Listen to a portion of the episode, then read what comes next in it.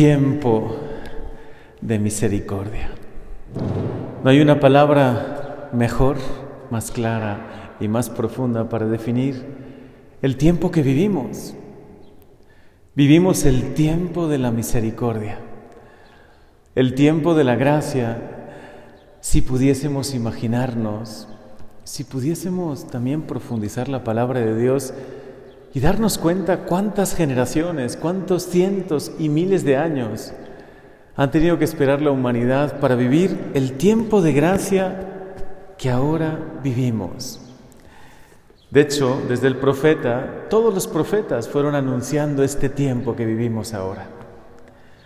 Pero especialmente claras son las palabras del profeta Jeremías. Y hoy nos tienen que conmover porque describen el tiempo que estamos viviendo ahora, tú y yo. Tiempo de misericordia. Se acerca el tiempo, dice el Señor, en que haré con la casa de Israel y la casa de Judá una alianza nueva. No será como la alianza que hice con los padres de ustedes cuando los tomé de la mano para sacarlos de Egipto. Ellos rompieron mi alianza y yo tuve que hacer un escarmiento con ellos. Esta será la nueva alianza que voy a hacer con ustedes. Voy a poner mi ley en lo más profundo de su mente y voy a grabarla en sus corazones. Qué maravillosa promesa. Y esta promesa se cumple, se está cumpliendo. Cuando Jesús, y eso es lo que él mismo describe en el Evangelio, dio su vida por nosotros, comenzó a cumplirse esta promesa. Cuando Él, con amor infinito, de verdad se entregó por ti y por mí, se comenzó a cumplir esta promesa porque ese mismo día, ese Viernes Santo, y lo viviremos ahora en pocos días, se dio una verdadera efusión del Espíritu Santo sobre los que estaban ahí. Jesús tenía que dar su vida para comunicarnos el Espíritu Santo, para que descienda sobre nosotros, para que esta ley, que es la ley de Dios, que es su amor infinito, el amor que nos tiene y el amor que le debemos tener, no sea algo ya como obligado o solo de unos pocos, sino que, como dice aquí la Escritura, ya nadie tendrá que instruir a su prójimo ni a su hermano diciéndole, conoce al Señor, porque todos me van a conocer. Señor, hoy cumple tu promesa. En este tiempo de misericordia que vivimos, Haznos entender que estamos viviendo un tiempo privilegiado, que solo tenemos que abrir el corazón y pedírtelo. Ven Espíritu Santo, ven Espíritu de amor, ven a mi corazón. Ilumina mi mente, ilumina mi vida.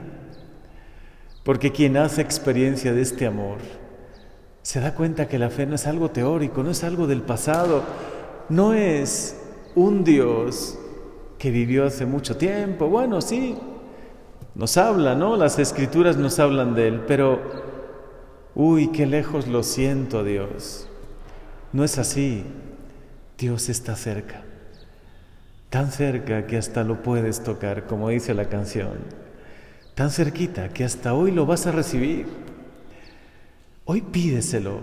No dejes pasar este tiempo de gracia, este tiempo de misericordia que es la cuaresma, la Semana Santa, pero me atrevo a decir que es todo el tiempo desde que Jesús vino, desde que Él vino y cumplió las promesas, comenzó el tiempo de la misericordia.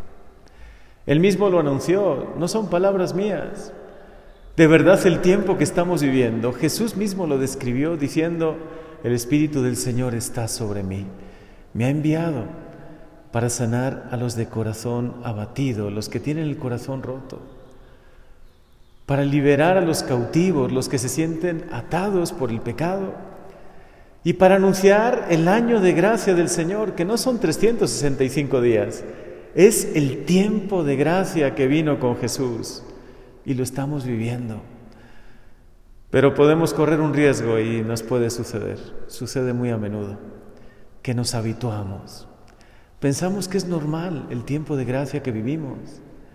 Pensamos que es normal que Dios sea tan bueno con nosotros, que nos salga al encuentro, que nos perdone una y otra vez, que nos levante, que nos comunique de verdad su Santo Espíritu, que hoy, por ejemplo, recibamos su cuerpo, su sangre, que nos limpia, nos renueva. Señor, que no me acostumbre a este tiempo de gracia. A veces solo vemos los aspectos negativos del mundo en el que vivimos, ¿no? Del tiempo que nos ha tocado vivir. Pero ¿cuántos de nosotros alcanzamos a ver que es un tiempo privilegiado de gracia, que tú y yo somos afortunadísimos, porque de verdad estamos viviendo el tiempo de la misericordia de Dios. Estamos viviendo el tiempo en el que Él como nunca está derramando su amor, su gracia, su perdón. ¿Cómo nos tiene que conmover ese, esa palabra que hoy acabamos de escuchar? Se acerca el tiempo. Pues bueno, para nosotros no se acerca, lo estamos viviendo.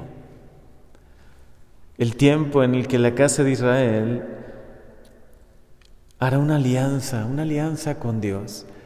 Él será nuestro Dios, nos sentiremos tan amados por Él y tan correspondidos en su amor. Queremos de verdad, más bien, corresponder a ese amor tan grande, ¿no? Tú lo has sentido, lo has experimentado en tu vida. Depende de ti, porque tienes el bautismo, tienes la confirmación, tienes los sacramentos, tienes al Espíritu Santo habitando en tu corazón. Este es el tiempo de gracia en el que cada uno de nosotros tenemos también que tomar una decisión. Porque la gracia nos es regalada a todos nosotros. Pero corresponder a la gracia es una decisión personal tuya. Es una resolución tuya. Así como tú hay decisiones en tu vida ¿no? que, que has tomado, firmes, firmes resoluciones y dices, a partir de ahora, este será mi camino, esta es mi decisión. Hoy también tienes que tomar una decisión, una resolución en tu vida. ¿Quieres corresponder a la gracia de Dios? ¿Quieres corresponder a esta infinita misericordia del Señor que te perdona, te sana, te da una vida nueva? ¿Quieres llenar tu vida del Espíritu Santo y corresponder a la gracia de Dios? Pues tú tomas esta decisión. Dios ya la tomó, él tomó la decisión de entregarse por ti, de dar su vida por ti. Tú ahora puedes tomar la decisión de corresponder a este amor, también dando lo mejor de ti mismo. Hay un pasaje que a mí siempre me ha conmovido mucho, que es el de Josué, un joven valiente, que el Señor le dijo, para que tengas suerte, fortuna en la vida, no busques ni brujos, ni la suerte en otras cosas. No, basta que seas fiel a la ley que le di a tu padre Moisés. No te desvíes de ella ni a la derecha ni a la izquierda.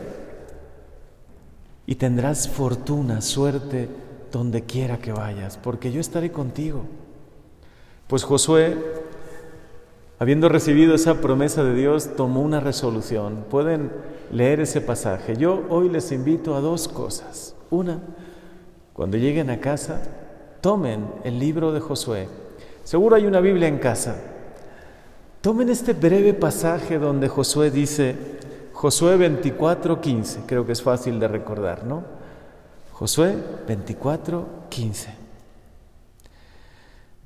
Se levantó Josué delante del pueblo y dijo, si no les parece bien servir al Señor, escojan a quién van a servir.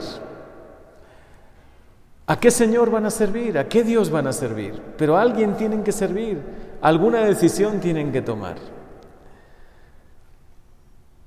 Yo y mi casa, yo y mi familia serviremos al Señor. Ojalá hoy puedas leer ese pasaje y toque tu corazón y decidas, y ustedes como familia decidan a quién van a servir, a quién escogen, a quién eligen por Dios y si de verdad van a corresponder a la gracia tan infinita que Dios derrama en sus corazones.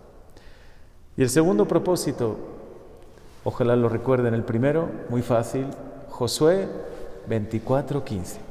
Y el segundo, si tienen un tiempito en este fin de semana, hoy, sábado, mañana, domingo o algún día de la semana, y tengan tiempo en familia, ojalá se reúnan la familia o los que puedan de la familia, para ver una película. Reto de Valientes se llama. Describe perfectamente la historia de varias familias que precisamente llegó un momento en su vida que quisieron tomar una decisión importante. Ojalá la puedan ver, ojalá les guste, ojalá les inspire, porque también está inspirada sobre este pasaje bíblico, Josué 24:15. Que el Señor hoy nos conceda la gracia, hoy y siempre, de elegirle a Él, cada mañana. Elígelo a Él, escoge a tu Dios, a quien tú vas a servir, a quien tú quieres amar y servirle y amarle sobre todas las cosas y a quien quieres corresponder, porque estamos viviendo el tiempo de la misericordia.